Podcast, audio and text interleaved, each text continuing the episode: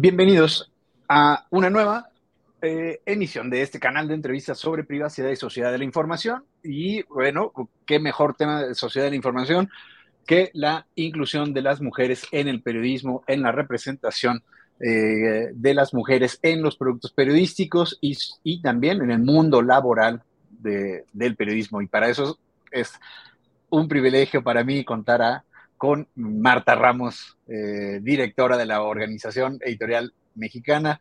Eh, Marta, muchísimas gracias por estar aquí conmigo. Al contrario, gracias por la invitación, uno de mis temas favoritos. Eh, muchísimas gracias, Marta. Bueno, Marta es encabeza, digamos que desde la Ciudad de México, encabeza el contenido editorial de 46 periódicos, 44 portales, más de mil personas trabajando eh, bajo el paraguas de, la oficina que encabeza Marta. Así que bueno, experiencia en contenido, experiencia en gestión de personal. Es, eh, seguro, que, seguro que ahí está y nadie puede regatearla, Marta. Muchísimas gracias. Sí, eso se, va aprendiendo. Cuando uno, es poco, cuando uno de repente es poco tolerante y tienes que negociar con la gente, aprendes un montón de cosas. No, y luego, bueno, los humores, no sé, este, estar con, digo, no tienes directamente a las mil personas atendiendo mil humores, pero seguramente que algunos, algunas decenas sí. Te voy a decir, después de tantos años en esto, em, yo empecé a trabajar en 88. Este, después de tantos años en esto, la verdad es que también aprendes o entiendes. Primero, cuando llegas a un puesto de esta naturaleza que no quieres repetir las cosas que a ti te molestaban, ¿no? Que, a ti te, parecieron irritantes o te parecían intolerantes, ¿no? Este, y, que, y que un gracias te lleva mucho más lejos que, que un reclamo o un grito, ¿no? Marta, eh, pues en verdad es un privilegio estar, eh, eh, tenerte aquí en, conversación sobre este tema, sobre todo pues ahora este 3 de marzo que estamos grabando hoy, pero bueno, con motivo de toda la, visibilización que se hace durante el mes de marzo particularmente, pero bueno, que es una visibilización que tiene que ser permanente, ¿no? Sobre el papel que desempeñan las mujeres en la sociedad, ¿no? Y bueno, creo que los medios de comunicación son una parte pues eh, indispensable para la creación de subjetividades, para el reflejo de. Y eh, bueno, pues Marta, desde la Sociedad Interamericana de Prensa, la CIP, eh, encabeza un comité, es el Comité de Diversidad e Inclusión, pero más allá de hablar del comité de la CIP, que digamos que va a atender y va a, cubrir necesidades de los periódicos afiliados, los medios afiliados. Me gustaría saber, Marta, de eso que vas a trabajar desde el comité de, la Sociedad Interamericana de Prensa, ¿cómo puede bajarse a periódicos mexicanos y periódicos latinoamericanos, que es eh, prácticamente los miembros que, participan en la CIP? Em, yo primero reconocería a la CIP por crear un comité de esta naturaleza. Este, la CIP es una es una asociación eh, de muchos años que se, ha, que se ha encargado de defender a toda costa la libertad de expresión, que siempre alza la voz eh, cuando hay ataques contra periodistas o cuando hay amenazas para callar eh, voces críticas dentro de los propios medios en toda nuestra, en toda nuestra América, desde Canadá hasta Argentina. vaya que está difícil, ¿no? Este, estará celebrando no, me acuerdo cuántos años, pero un aniversario más del, del acuerdo de Chapultepec, que implicaba que los estados se sumaran al, al, al, compromiso de defender la libertad de expresión. Ya vemos que los estados no se lo han tomado tan en serio, pero, pero desde la CIP y los medios sí, en una época de crisis para todos los medios a nivel mundial, eh, crisis fundamentalmente económica, de modelo de negocio, creo yo, pero también de credibilidad, eh, abrir este comité eh, eh, que permita abordar todos los temas que tienen que ver con, con, género, con equidad, con inclusión, me parece un esfuerzo, un reconocimiento buenísimo a la situación que estamos viviendo ahora. Es un comité que busca abrir la discusión a través de podcasts, de newsletters, de, de, los foros, de los eventos que vaya a tener la CIP, siempre abrir un espacio donde se discuta esto, que, y, y digo esto porque tiene muchísimos ramos, ¿no? Un ramo es ciertamente el trabajo dentro de las redacciones, donde aún nos faltan muchas mujeres en puestos de toma de decisión, muchas, ¿no? Hay por ahí un, un estudio muy interesante que sacó el año pasado la Comisión Interamericana de Derechos Humanos sobre cómo estaban las mujeres este, en los medios de comunicación de América Latina y la verdad es que eh, este fenómeno del peldaño roto, es decir, voy subiendo y de repente se rompe el escalón y ya no puedo subir más, eh, sigue siendo un problema severo, ¿no? Em, sigue habiendo, por ejemplo, eh, temas de credibilidad en mujeres frente a las cámaras, ¿no? Frente a cámaras de televisión, frente, es decir, que den su rostro como la imagen de las noticias, ¿no? Em, y sigue siendo una tarea que necesita un trabajo detrás mucho más importante. Es decir, cómo garantizas que una mujer en una redacción trabaje segura. Y segura quiero decir seguridad física, pero quiero decir, eh, eh, digo, digamos, integridad física, pero quiero decir seguridad laboral y seguridad familiar, ¿no? que em, si, si, tienes un bebé, tengas un espacio donde amamantarlo, que tengas una guardería a disposición, que, que puedas tú seguir trabajando sabiendo que tu bebé está cuidado, ¿no? Si, este, eh, si vas a salir a la calle, que tengas cierta protección, si es un trabajo que te exige como exige el trabajo periodístico y así lo asumimos todos, que te exige básicamente toda la vida, ¿no?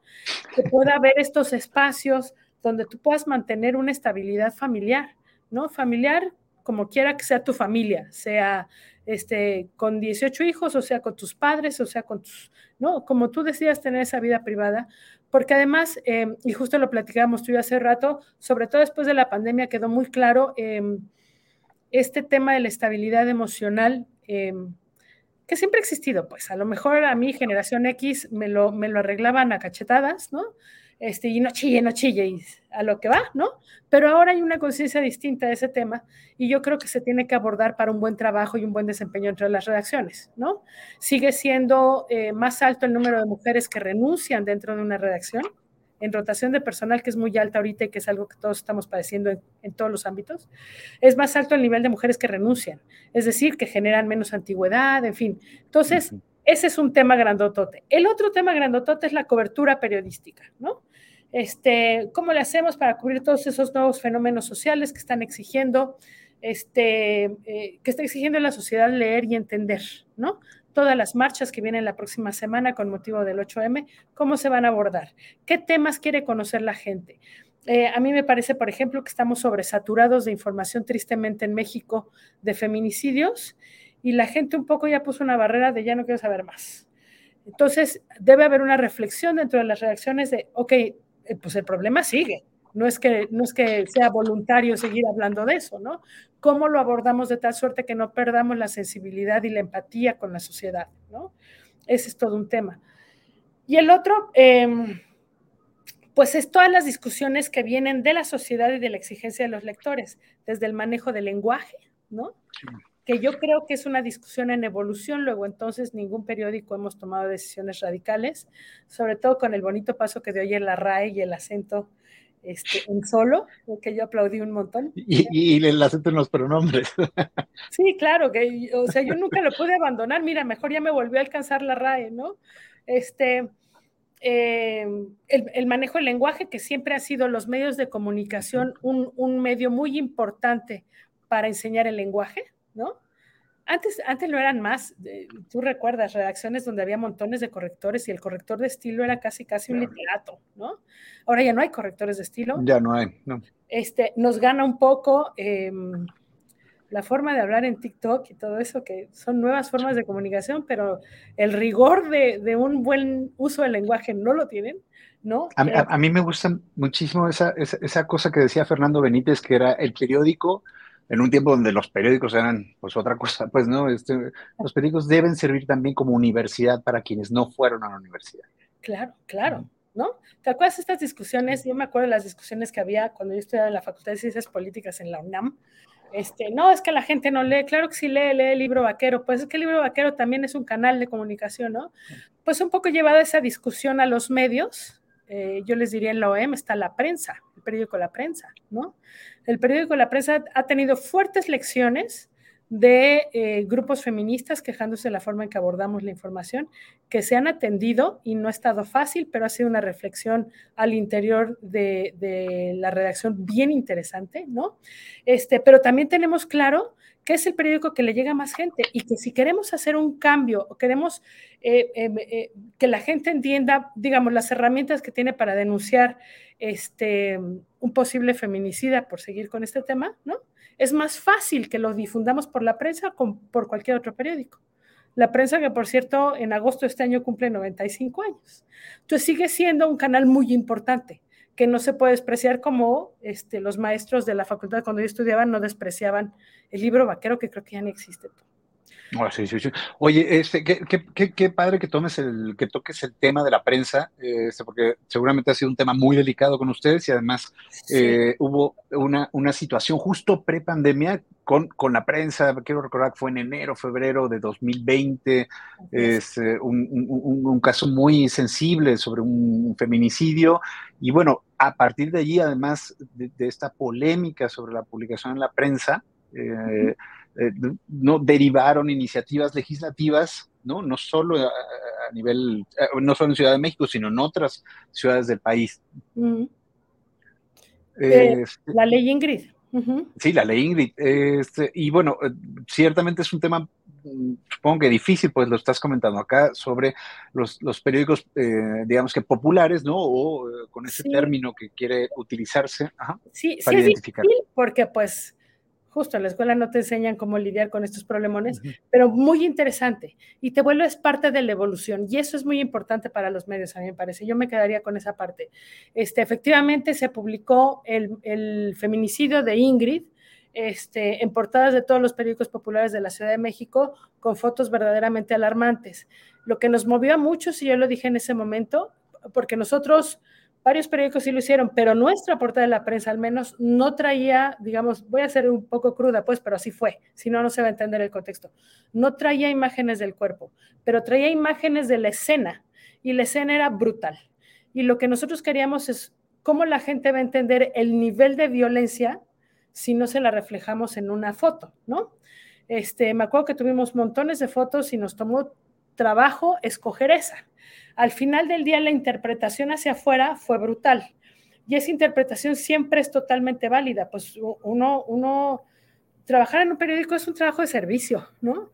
Uno, uno sirve al lector. Entonces, pues si al lector no le gustó, pues entonces hay que revisar algo, ¿no? Yo puedo tener todos mis argumentos editoriales que si al lector no le gustó, pues hay que cambiarlo. Eh, eh, pero fue la suma de todas las portadas de los periódicos populares, ¿no? Evidentemente ahí el nombre pesa más. Y entonces empiezan a sacar portadas de la prensa de los 50 y de los 40 y no y entonces pues claro que era otra forma de narrar las historias no este y eh, se vienen las marchas unas marchas muy violentas que, que van a, a metro eh, temprano con alguna cantidad de gente y que vienen aquí al centro para la idea era venir a la prensa y luego pasar al gráfico al gráfico ya no llegaron llegaron a la prensa eh, quemaron un camión rompieron vidrios, en fin. Gracias a la intervención de la Comisión eh, de Derechos Humanos de la Ciudad de México, eh, nos acercamos a un grupo de ellas y les pedimos un diálogo que, que, se llevó a cabo unos días después, una semana después, cinco días después, no recuerdo, ¿no? Este, dentro de la redacción con el director de la prensa, conmigo, nos sentamos y este, no empezó fácil, terminó muy bien, pero no empezó fácil y fue platiquemos qué está bien y qué está mal. Evidentemente ya en la tranquilidad y solamente frente a un grupo, pues empiezas a explicar, oye, esas portadas que tanto criticaron en redes sociales, pues tienen 30 años, ¿no?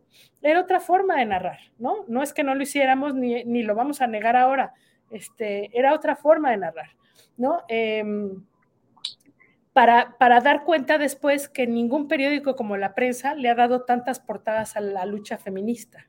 Ninguno, ni los periódicos grandotes. Este, y entonces se abrió un diálogo y entonces ahora son hasta fuente de información de repente, de repente escriben. O sea, todo el proceso fue largo, pero aparte derivó en una cosa más interesante todavía, que es donde Sara y yo coincidimos. Este, armamos dentro de la OEM, para todos los periódicos un consejo de género, ¿no? Este, tengo dos consejeras permanentes, una es Gabriela Ramírez de la ONU, pero la otra y la que encabeza todo prácticamente es Sara Lovera, que tiene toda la experiencia en la cobertura de la lucha feminista y toda la experiencia en la, defensa de las mujeres dentro de las reacciones, ¿no? Desde que... Sí, eh, me, nada. Me gustaría hacer eh, eh, ahí la, presentación de Sara. Sara, Sara Lovera es una periodista, activista mexicana, pionera, pionera en, el tema eh, de, de, incorporar el tema de género, el tema de la inclusión, el tema de la diversidad en, en las redacciones y en el periodismo de México. En verdad que Sara es una institución, pues, ¿no? En, el asunto. Este, de hecho, nos está ayudando a corregir ahorita nuestro, en nuestro manual de estilo. Entonces, este, derivó en conversaciones mensuales con todos los directores de la ONU, ¿no?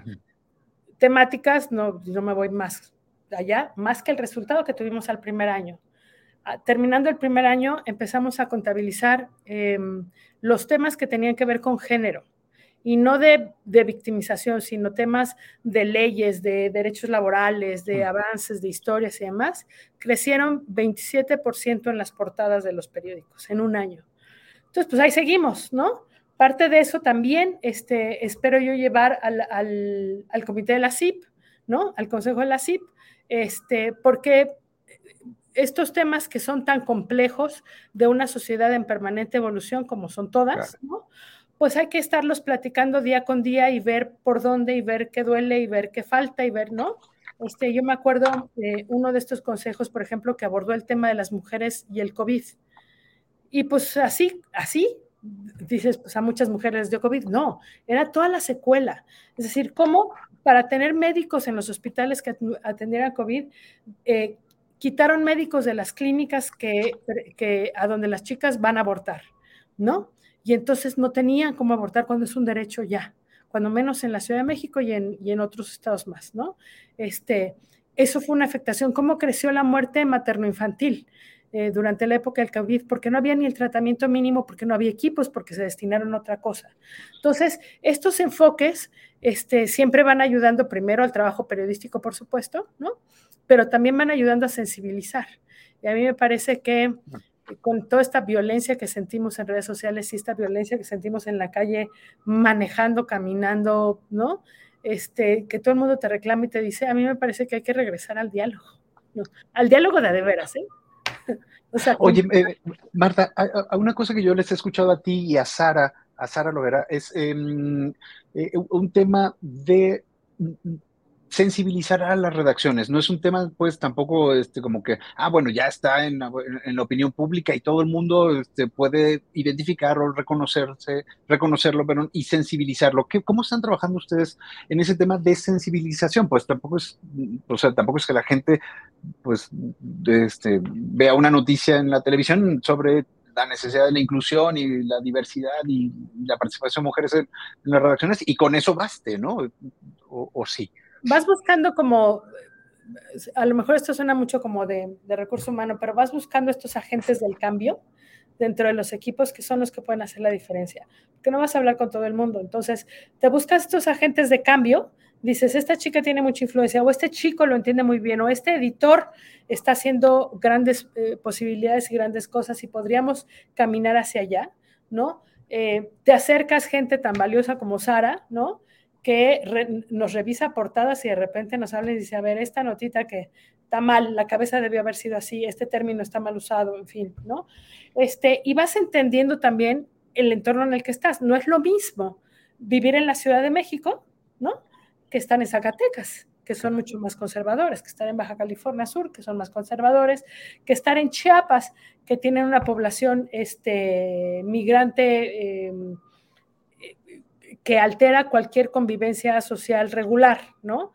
Pero sí, sí es un cuidado permanente, a veces frustrante, a veces ya no quieres, pero a veces le, le metes ganas, ¿no? Pero es un cuidado permanente de enfoques, eh, de manejo de fotos, de cabezas, ¿no?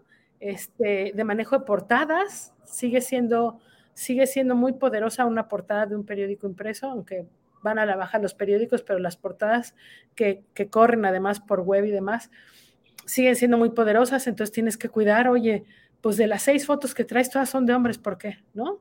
o la única mujer que traes es una indígena sentada pidiendo dinero, ¿por qué? ¿No? Este, oye, buscaste 18 especialistas y los 18 son hombres, ¿por qué? ¿No?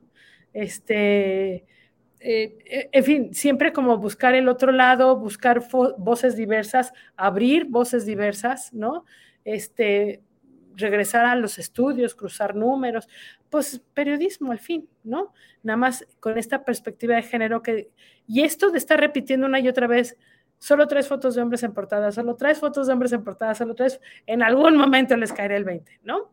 No, porque además no es que sea voluntario, que sea, pues es que así es, y yo digo que así debe ser la sociedad. La verdad es que no hay, no es consciente, pues, ¿no? No es a propósito, ¿no? En el 99.9% de los casos no es a propósito, es una reeducación. Entonces, sensibilizar tiene mucho más sentido que imponer, ¿no? Claro, y considerando que las mujeres representan el 50% de la población, este, por momentos hasta un poco más, pues bueno. Oye, Marta, yo eh, hago el ejercicio con, mis alumnos, este, tengo alumnos en Oaxaca y alumnos de, Ciudad de Guadalajara, ahora, pues, ¿no? La, los medios digitales pues permiten este, estar en eso. Yo hago mucho el ejercicio de en qué, en qué página, en qué número de página de una edición particular de periódico de papel aparece la primera mujer en una situación de, eh, de, liderazgo, no una situación de, como víctima, no una situación de escenografía, ni una situación mercadológica, ¿no? Este, porque ahí aparece, pues es, es, mucho más frecuente.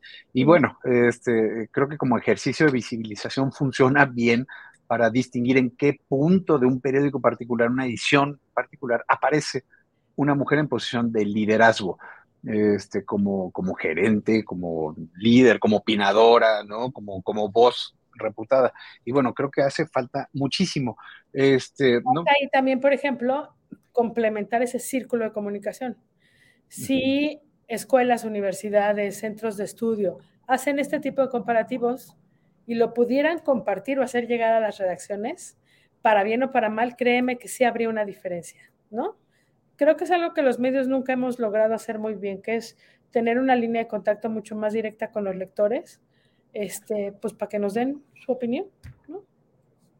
Claro. Oye, para el caso mexicano me, llama mucho la atención, pues, de, tantos medios de comunicación, algunos no, más grandes que otros, pero son pocas las mujeres que están en posición de liderazgo, ¿no? De, son pocas las directoras de medios de comunicación. Este, quiero pensar en Semanario Z, en Debate de Sinaloa, Semanario Z de, Tijuana, en, Debate de Sinaloa, en, el Heraldo Aguascalientes, en ti, por supuesto, este, como directora general, pero tampoco es el caso para todas las cabeceras que tú eh, diriges. No, tenemos seis, me parece. Em, Hermosillo, Acapulco, eh, Bajío, em, me están faltando, me faltan como tres más. Este, sí, tenemos seis directoras. Chihuahua, que es dirección regional, ¿no? Que tiene el Heraldo de Chihuahua, el Heraldo de Juárez y el Sol de Parral este, también es mujer. Eh, sí faltan, porque si, es difícil en la ciudad, en los estados, es todavía más complicado. Y sí, y bueno, y la jornada en Ciudad de México. La jornada, eh, Pero, este, y bueno, desde la CIP, eh, ¿qué consejo podrían dar? Digo, no todos los, esos medios, y, y, no sé cómo está, mi ignorancia es enorme, entonces no sé cómo está además la representación en otros en otros mercados de lectores en América, ¿no? Eh, eh, pero bueno, desde la CIP, ¿qué, recomendaciones podrían dar para, este, para la incorporación de más mujeres ejecutivas, pues tomadoras de decisiones, no, no solo reporteras, sino tomadoras de decisiones? Em, el porcentaje es más o menos similar en el resto de América Latina. Em, o sea, bajísimo. Sí, bajísimo. Eh, Colombia creo que lo está haciendo bien, este, pero no Argentina, no Guatemala, no El Salvador, no Nicaragua, no, no. Este, Brasil, Brasil es extensísimo, este, em, creo que hace falta, creo que es, multifactorial, o sea, sí garantizarte que puedes ir creciendo y que pues, tu vida personal no se va a desmoronar. Eso, eso de verdad es muy importante, ¿no? Es muy, muy importante. Este, a ver, yo soy soltera y yo tengo una hija de 25, eso me alivia un montón de cosas, porque mi hija no me necesita de 24 horas, ¿no? y, al final del día tengo una autonomía de movimiento que si llego tarde tengo que trabajar descanso y todo eso, pues más o menos mi familia nunca me lo agradece, pero lo puedo hacer sin mayor efecto, ¿no? Hay gente que no, hay gente que tiene eh, eh, familiares a su cuidado, ¿no? Más allá de un matrimonio, no, que tiene familiares a su cuidado, que mantiene a sus padres, en fin, y que es mucho más difícil poder crecer en un entorno así. Entonces esa garantía hay que tenerla. Este, creo que es lo que más le sacan eh, las empresas grandotas, ¿no? Es que tener una mujer es mucho más problemático. Eso lo oigo desde los ochentas, ¿no? Este, tener una mujer es más problemático porque, pues, cargas con una mujer, cargas con su familia prácticamente, ¿no? Pues sí, pues así es, ¿no? Alguien tiene que cargar con la familia, ¿no? Entonces, si, si no vamos a ir a una sociedad donde hombres y mujeres carguen igual con la familia, pues al menos da estas garantías de crecimiento, ¿no? Este, y va poco a poco, creo que hay un entendimiento cada vez más claro. Creo que faltan mucho en recursos humanos, es decir, en esta estructura de recursos humanos de las empresas, pero creo que se está tirando mucho eh, la idea de que eh, tener una mujer directora es mala idea. Creo que ahí vamos. ¿Qué está ayudando que en otros ámbitos se esté cambiando. En, en México específicamente, que haya tantas mujeres en, puestos políticos, es muy importante. Estemos o no estemos de acuerdo con los pleitos que se avientan en el, en el Congreso, ¿no? Que yo no estoy de acuerdo, pero este, al final sí es muy importante, o sea, sí influye eh, en el entorno social que eh, veas una mujer en tribuna, que veas una mujer en, en gobernando, ¿no? Este, hay que tener cuidado porque de repente tenemos muchas gobernadoras, de repente se regresa, ¿no? Este, yo no soy fan de las cuotas, pero también creo que sin una cuota no hubiéramos llegado a donde estamos, ¿no? no hubiera tomado cinco veces más años, ¿no?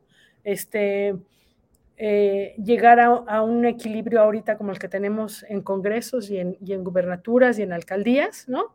Y esto al final del día la cuota tendrá, tenderá a desaparecer, pero el camino ya está pavimentado, ¿no? Creo que lo mismo pasa con, con las directivas de empresas de comunicación, como es el caso que hablamos, pero también de otras tantas, ¿no?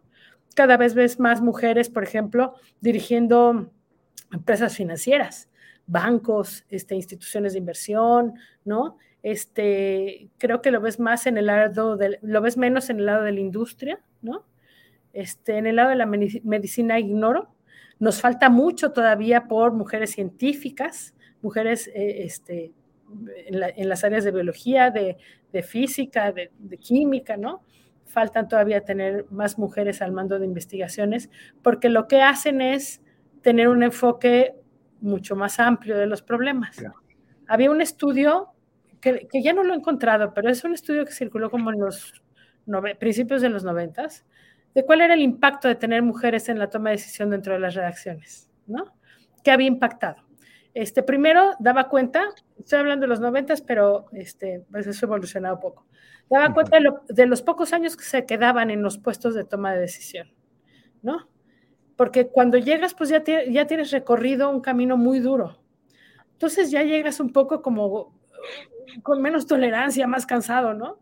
Este, entonces se quedan pocos años. Si ustedes lo ven, por ejemplo, en, eh, cuando celebramos que hubiera una primera directora en el New York Times, duró muy poco. Entonces, este, pues... Bueno, ahora estamos celebrando también a, la primera mujer en, la Associated Press, ¿no? En, la Associated Press también, en la agencia, claro. Este, primero, pero luego también la influencia en los temas sociales. Es decir, empezaron a ver mujeres tomando decisiones sobre qué es lo importante para publicar una portada y empezaron a llenarse las portadas este, con temas de salud, de sociedad y de educación, que antes estaban llenos de temas de política, de finanzas y de política internacional, ¿no? Este, más allá que ya saben, es que las mujeres, estoy hablando muy setentas, ¿no? Las mujeres que cobran bodas, ¿no? Este, eh, pero, pero justo eso, sí, sí cambió la agenda informativa cuando las mujeres empezaron a tener más influencia en la toma de decisión, ¿no? En, eh, yo me pregunto, que es algo que no tendrá respuesta, pero pues la pregunta es válida, ¿no?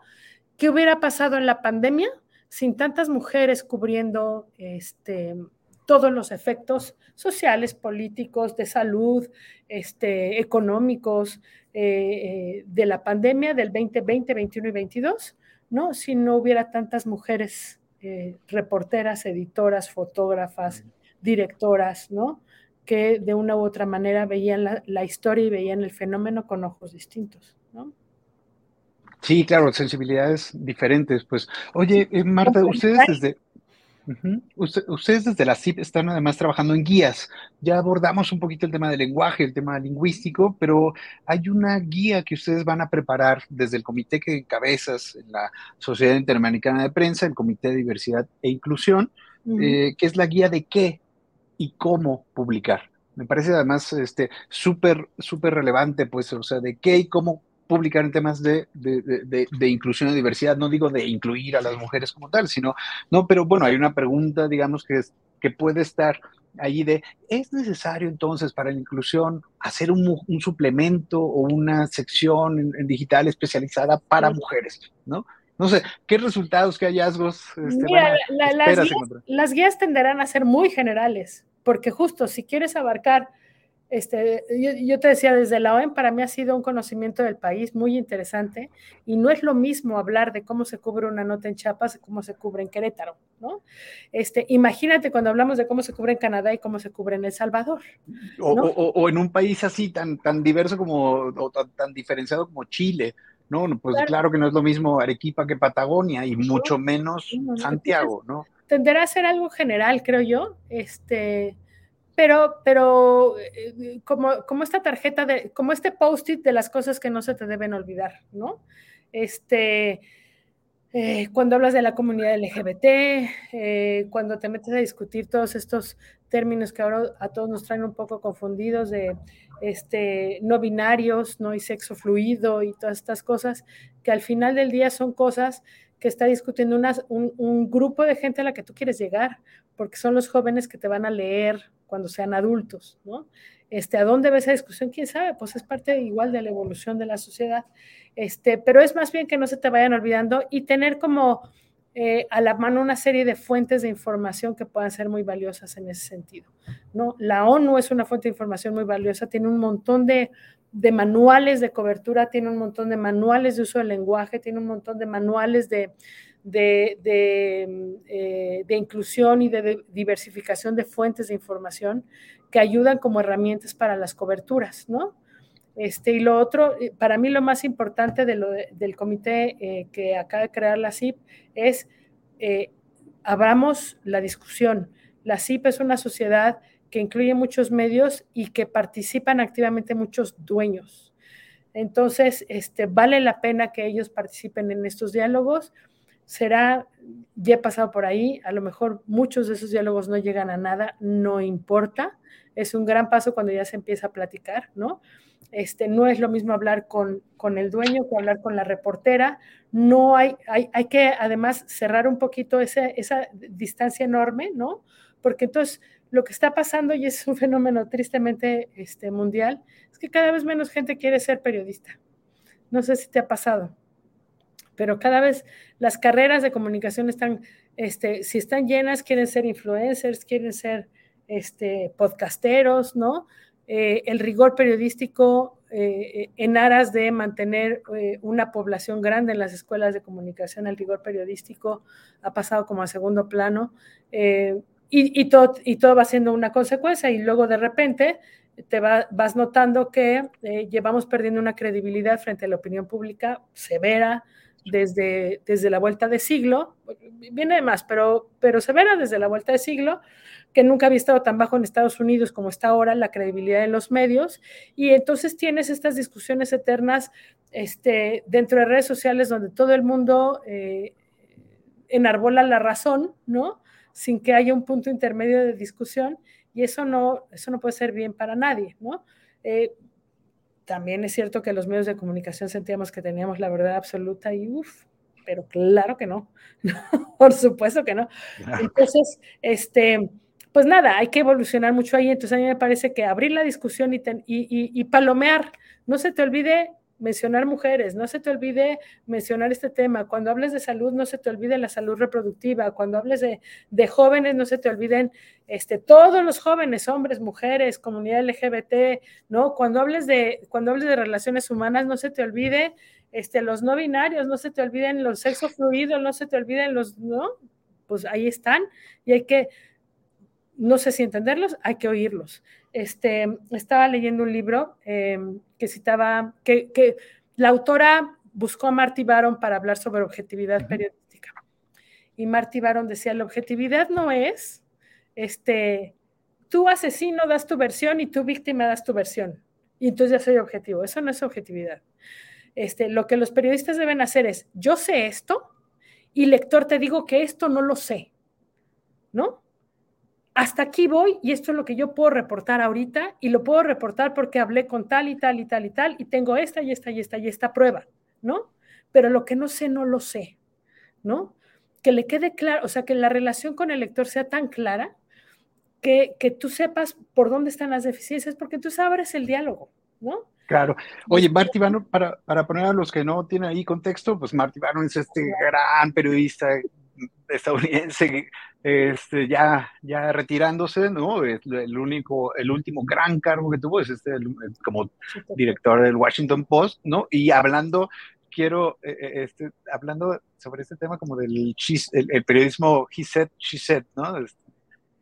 Eh, claro, que ya no es tampoco, o sea, yo empecé en secciones de ciudad, yo empecé en la sección de Ciudad del Universal, ¿no? Y tú decías, ¿cómo puede ser objetivo cuando ves un tipo que golpea a una mujer? ¿No? O sea, no, no puede ser objetivo. Eso no, es, eso no es real, no es humano. A lo mejor lo puede hacer el chat GPT, ¿no? Nosotros no, ¿no? Y, este, y, y esa es la razón por la cual los robots jamás pueden, van a poder tomar al 100 un, un, un medio de comunicación, ¿no? Porque la comunicación no solo es de palabra, también es de sensibilidad humana, ¿no? Entonces, este, no te hace objetivo darle el mismo espacio a, una persona que a otra. Te, hace objetivo abrir toda la posibilidad o todo, todo lo que existe allá afuera en torno a un problema y decir, pero yo veo este y este y este hueco, yo veo este y este y este problema, ¿no? Órale, Marta, qué, qué, qué privilegio, en verdad, este, no, la clase que me, que me has dado hoy, la clase que has compartido pues, para, para la audiencia de este canal de, de, entrevistas. La verdad es que te agradezco muchísimo. No quiero irme sin, sin, sin, mencionar algo que se cruzó un poco cuando hablaste de cuidados eh, y hablaste de seguridad laboral, pero es un tema también económico, em, que, o sea, no hay que, eh, creo que no hay que perder de vista, pues, que las discriminaciones también hay un tema interseccional, ¿no? Es, eh, que se cruzan muchísimas cosas, pues, ¿no? No es lo mismo eh, ser mujer blanca eh, de universidad de élite en las redacciones y el, yo lo he visto, ¿no? En, mi carrera lo he visto como, pues, ¿no? También eso genera distintas posibilidades, distintas este, opciones dentro de, de, las corporaciones periodísticas. No es lo mismo ser blanca de universidad de élite que ser mujer periodista de piel oscura, de universidad eh, normal, ¿no? Regular, de universidad pública o, ¿no? Y, y bueno, impacta también en el tema de, del salario. Sí. Quisiera que me hicieras algún comentario relacionado con eso. Pues, este, Cuando yo entré a trabajar, yo entré a trabajar en 88, creo que ya lo había dicho. Cuando yo entré a trabajar por ahí de los principios de los 90, se veían en los avisos oportunos ¿no? Este, se requiere eh, ejecutivo de venta, no sé qué, no sé qué. Eh, egresados de la UNAM abstenerse. ¿No? Eh, dices, bueno, pues, maldita sea, no pude pagar universidad privada, ¿no? sigue, siendo, sigue siendo un tema, y es un tema social, ¿no? Creo, fíjate qué fácil sería, o sea, sería una, una, una respuesta fácil que lo que hubiera sería una muy clara descripción de puesto, ¿no? A ver, yo necesito un editor para mi suplemento. Nosotros tenemos aquí en la OEM un suplemento que se llama Soy, que sale los jueves. Mm. No es sobre la comunidad LGBT, es para la comunidad LGBT. Para nosotros eso hizo toda la diferencia, ¿no? Y no es que vayamos a encontrar las grandes investigaciones, son temas que creemos que les pueden interesar para la conversación, ¿no? ¿quién va a ser el editor de ese, de ese suplemento? ¿No? Ah, pues tiene que ser eh, alguien que tenga experiencia editando textos, alguien que tenga experiencia este, mm, hablando a la comunidad o que sea miembro de la comunidad, pero no es requisito, pero a lo mejor valdría la pena que sí fuera menor de 40 porque le permite cierta empatía con la comunidad, ¿no? Y lo vas poniendo muy claro. Si lo vas poniendo muy claro, eliminas todas esas cosas que, que son subjetivas, como el físico, la, la condición económica, eh, eh, su historial académico, digamos, ¿no? Este, eh, si, si, no te convence la universidad de la que salió, porque tú prefieres otra universidad, en fin, si lo dejas muy claro. El, el problema con las redacciones es que los periodistas somos pésimos para hacer eso, malísimos. Nunca ha habido una, una buena tabla de evaluación de personal para, para evaluar con números su desempeño y decir, te ganaste el bono, ¿no? ¿Cómo se va a ganar el bono? ¿Va a ser la nota, la nota de portada? ¿Cuántas veces te fuiste a portada? Pues quién sabe, porque a portada va lo coyuntural, ¿no? Entonces no necesariamente, ¿va a ser por los premios que acumules hoy? No, pues no me digas eso, porque cada premio, hay más aspirantes a un premio que aspirantes a la UNAM, ¿no? Este, entonces, siempre nos ha costado mucho trabajo ser muy prácticos y muy serios en, esa, en esos perfiles eso eliminaría mucha de esta discriminación, ¿no? Creo que se ha reducido. Hay iniciativas interesantes, eh, como la, BBC tiene una, iniciativa que se llama 50-50, y entonces dentro de las áreas del medio, las áreas voluntariamente se suman a este programa y dicen, yo voy a alcanzar 50 mujeres, 50 hombres en 5 años. Yo me sumo voluntariamente y, este, y vamos hacia allá, ¿no? Es voluntario, el equipo se siente comprometido a alcanzar esa meta. No es que porque ya mañana tengo que alcanzar la meta, este, discúlpame el inglés, pero pinches hombres se tienen que ir porque necesito 50-50, ¿no? Porque luego viene este argumento. Es buenísimo tu inglés. este, porque luego viene este argumento de, oye, pues tienen que entrar los que tengan la capacidad, ¿no? Sí, pero a lo mejor lo que necesitas es comprometerte que cuando hagas las entrevistas de trabajo sí sean 50-50 y entonces ya quien llegue sea el, más capacitado o la más capacitada, ¿no? Este, sí hay cosas que se pueden ir cambiando. Eso ayudaría a tener más mujeres en direcciones, por supuesto, ¿no? Claro. Este, mil veces. Me imagino. Oye, eh, eh, Marta, ¿y sugieres ahora se está usando y cada vez he, visto más, sobre todo este año, pero más eh, este, este puesto de editora de género? Este, lo vi ahora recientemente para eh, un, medio de comunicación que encabeza la Universidad de Guadalajara, pero bueno, mm. cada vez hay, hay, unos poquitos más. No sé si en un periódico, es decir, este, entramos como a la discusión, ¿te acuerdas como a los defensores de, los lectores? Sí, el ombudsman, ¿no? Que ya tiene 25 años, pues, ¿no? Pero, que, nunca permeó, este, es decir, nunca llegó a ser una figura necesaria en todos los medios. Estaban como aislados, había uno en Uruguay, por supuesto en New York Times tenía uno, ¿no? Este, las, eh, las broncas hacia adentro era como tener eh, asuntos internos en policía, ¿no? Porque te venían a regañar. No estoy eh, tan seguro, tan segura de que un puesto de esa naturaleza haga gran diferencia o provoque lo contrario. Em, creo que debe haber una conciencia y, y, una, una voz crítica que te diga, te estás yendo para otro lado, este, la evaluación de tu, de, tu, de tu contenido editorial este mes salió muy cargado hacia un lado o hacia el otro, tu cobertura del 8M o tu cobertura de la, de la marcha este, LGBT no fue la correcta porque mira, este, solo llevas todo como si fuera un circo, pero no le entraste al problema, este, pues a lo mejor valdría la pena, no estoy segura que sea parte de la redacción, a lo mejor deberíamos tener alianzas con think tanks o con universidades que nos ayudaran en eso, porque al final sí te come, es decir, eh, pues tú sabes lo que es trabajar en una redacción. Es, una adrenalina y es, y, es, y es estarte metiendo y es, y es tomar decisiones, 10 decisiones cada hora, ¿no? Que además las decisiones se van a publicar, no es que las vayas a reflexionar y te eches para atrás. Toma la decisión, se publica y luego ves si la regaste o no. Entonces, alguien dentro de la redacción se lo come la redacción, se lo come la vida de la redacción. alguien de fuera que te esté permanentemente evaluando, pues a lo mejor esa podría ser una muy buena idea, ahora que lo dices. Muy, muy buena idea.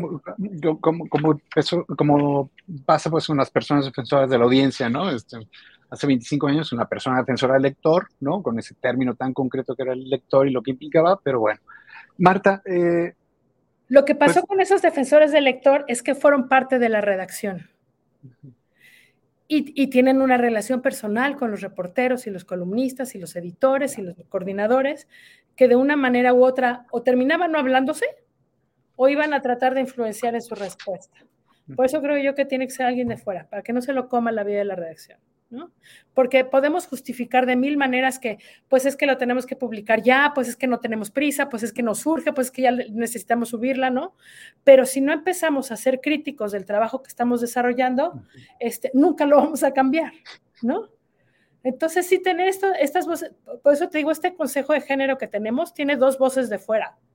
Sara, que no es una voz fácil, es crítica, este, no concede, ¿no? Este, está dispuesta a explicártelo, pero entrada te dice, hiciste una pendejada, comadre, ¿no? Este, y luego ya te lo explica, y luego ya, ¿no? Este, y Gabriela, que está desde la ONU, que tiene una visión mucho más este, global de lo que está pasando, que te, que te enseña números, que te enseña estadísticas, que te dice este, dónde estamos colocados en el, en el arco iris mundial, ¿no? Este, para ver qué también lo estamos haciendo o no. Yo diría que este, por ejemplo, que los medios mexicanos o el, ecosistema de medios en México es muy parecido al ecosistema de África, por ejemplo, ¿no? Este, todavía mm, eh, mucha influencia de periódicos en papel, todavía el tema de la circulación, de la impresión y de la producción es un tema grandototote, ¿no? Todavía con una, con una población muy diferente en sus niveles eh, educativos y socioeconómicos, ¿no? Muy separada, entonces los atiendes a unos de un lado y a otros del otro. Entonces, pues eso es un reto. Y, este, este, ¿cómo, ¿cómo llego yo a la conclusión de África? Pues leyendo un montón de cosas de lo que pasa en el resto del mundo. Eso también es un parámetro importante. Y Gaby nos ayuda mucho con eso también. Entonces, yo sí creo en una figura de esa naturaleza, creo que debe ser externa. Buenísimo. Convenciendo. Oye, y bueno, y además expertas hay muchísimas. En verdad es que tampoco es que, ay, qué difícil encontrar expertas. No, no, no, no, no. La onda es. Hay una iniciativa muy linda que se llama Women Index, ¿no? Que es un literal diccionario de mujeres profesionales de diferentes ámbitos para que tú vayas y lo consultes. Oye, yo, yo voy a escribir sobre pymes relacionadas con eh, servicios de limpieza, ¿no? Entro a Women Index y no tengo que ir a buscar hombres, pues, ¿no? Ahí tengo dos o tres mujeres expertas que están en el negocio que pueden hablar conmigo también. Me parece que es una iniciativa bonita que está creciendo. Eh, claro, y, decía también para, pues, para incorporar ¿no? a mujeres a este consejo, digamos, en los medios de comunicación que puedan ayudarte a, pues, primero a decirte dónde la cagaste, ¿no? O sea, de esas, hay muchísimas, pues, o sea, tampoco es que y, pues, de repente tuvimos alguna vez el tema de la gordofobia y, este, y era justo un chico trans que vino a decirnos, a ver, déjenme les explico qué están haciendo mal. y a todos nos sirve un montón, muchísimo. ¿no? Igual eh, un observatorio público estaría, este, estaría bueno para estar no poniendo el dedo en la llaga. Y yo hasta, y, y, yo de verdad hasta público lo haría, porque sí necesitamos además eh, abrir, o sea, ser, ser más eh, abiertos, ser menos formales, ser menos rudos, abrir esta barrera que hay con el lector y que el lector entienda también lo complicado que es este, no caer en una mentira que corre en redes sociales y el tiempo que toma y el recurso que toma verificar la mentira, ¿no? ¿Cuánta gente tienes que poner a disposición? ¿Cómo se mueven? ¿Trae celular? ¿Dónde están? ¿No? Este, estamos acompañando ahorita desde, desde el Sol de Tampico a las madres buscadoras en el predio este de la Bartolina, ¿no? ¿Qué implica para los reporteros de Tampico moverse con las madres buscadoras? Implica traer protección policíaca, implica darles teléfonos, implica darles un dron, implica que se estén comunicando cada cuatro horas para saber que están bien, ¿no? Se implica un montón de cosas que el lector no lo ve cuando, cuando lee la nota. ¿No? Un poco Vice empezó a cambiar esa, esa cultura de, todo lo debemos escribir en tercera persona como si nosotros no lo viéramos pasar nada más, ¿no? Un poco Vice empezó a hacer estas historias en primera persona, ¿no? ya, ya, llegué a Pakistán, ya voy a llegar a la barda, ya me voy a cruzar, miren cómo me voy a cruzar, ¿no? Este, y, y, era como anecdótico, me pareció que le faltó ahí, pero, pero es un buen paso, ¿no? Porque, porque los periodistas sí estamos un poco tocados. Y, bueno, y contribuye mucho con la cita que hiciste de Marty Baron, pues, ¿no? Esto, esto que acabas de decir de, de Sí. Órale. Marta, en verdad es que híjole, qué privilegio, qué clase, este, te, agradezco muchísimo, muchísimo, muchísimo que hayas este, aceptado conversar conmigo aquí en, esta, en, este canal eh, de, de, privacidad y sociedad de la información. Yo te lo agradezco muchísimo, que he aprendido mucho. Ah, qué bueno. Al contrario, cuando quieran, aquí andamos. Pues muchas gracias, Marta. Marta, para los que eh, se incorporaron ¿no? y siguen por acá, este, pues Marta eh, es la directora editorial nacional de una eh, organización de muchísimos años activa, que es la Organización Editorial Mexicana. Tiene a su cargo 46 periódicos, 46 eh, periódicos y portales, y, este, y, perdón, 46 periódicos y 44 portales. No es, no es cosa menor, ¿no? Este, y bueno, y encabeza desde la Sociedad Interamericana de Prensa el, un comité, el Comité de Inclusión y Diversidad de, de la cita. Te agradezco muchísimo, Marta. Al contrario, gracias a todos. Y bueno, yo los invito a, a, suscribirse a mi canal, eh, eh, perdón, a mi newsletter en economicon.mx y les agradezco muchísimo haberse eh, haber acompañado esta entrevista con Marta Ramos, directora nacional editorial de la OEM. Muchísimas gracias a todos. Gracias, Marta.